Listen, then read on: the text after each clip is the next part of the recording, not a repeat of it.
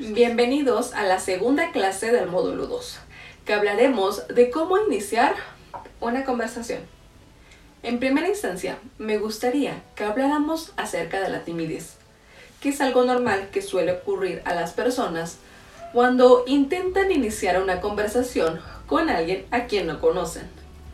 Pero la timidez es únicamente la sensación de que no tienes nada que aportar con tus ideas. Y esto es solo una idea creada en nuestras mentes. Y es bueno reconocerlo y ponerles nombre a tus sensaciones. Pero tómate unos segundos y respira, relájate. Y a medida que respires y te relajes y mantengas una buena posición corporal y bajes tus niveles de ansiedad, este ejercicio lo puedes hacer cada vez que entres a alguna junta o necesites comenzar una conversación que te ponga nervioso. Podemos aplicar estas técnicas que te daré a continuación para iniciar una conversación en casi cualquier situación, una vez que hemos controlado nuestra timidez. En caso que más bien seas una persona más extrovertida, puedes llegar directo a aplicar estas técnicas, pero es importante reconocer cómo somos, introvertidos o extrovertidos. La primera sería hacer una pregunta, dependiendo del contexto en el que te encuentres. Por ejemplo, si quieres iniciar una conversación y te encuentras en la fila de un concierto, puedes iniciar la conversación preguntándole a la persona que hayas elegido para conversar algo referente al cantante o a la banda que va a tocar en el concierto. El chiste es que generes preguntas con referencia a la temática de la situación.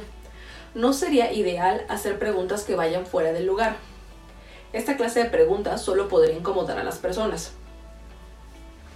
La segunda técnica es iniciar a hacer preguntas un poco más sencillas, pero que van acorde a la situación.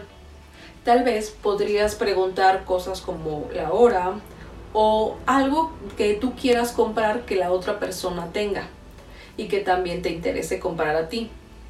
Solo que estas preguntas podrían dar pauta a hacer una conversación corta y para poder extender más la comunicación tendríamos que realizar otras preguntas de seguimiento, pero en sentido al entorno y los sentimientos y emociones de la otra persona ya que le estás permitiendo a la otra persona que piense en sus propias emociones. Por ejemplo, si te interesa comprar el mismo libro que la otra persona tiene, le podrías preguntar, hey, ¿en dónde lo compraste? En primera instancia, esto es para romper el hielo. Y en segunda, podrías preguntarle su opinión. ¿Qué tal te está pareciendo el libro? O, no sé, alguna referencia que te pudiera dar.